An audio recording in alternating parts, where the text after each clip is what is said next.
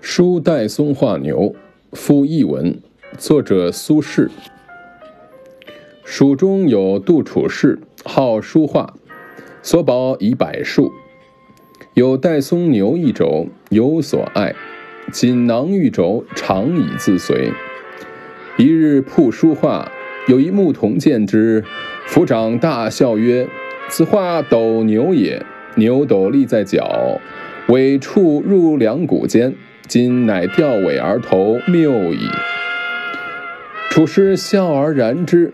古语云：“耕当问奴，织当问婢，不可改也。”译文：四川有个杜处士，喜爱书画，他所珍藏的书画有几百种，其中有一幅是戴嵩画的牛，杜处士尤其珍爱。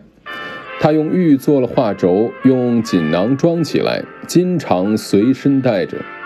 有一天，他摊开了书画晒太阳，有个牧童看见了戴松画的牛，拍手大笑着说：“这张画是画的斗牛啊！斗牛的力气用在脚上，尾巴紧紧地夹在两腿中间。现在这幅画上的牛却是翘着尾巴在斗，错了。”杜主士笑笑，觉得他说的很有道理。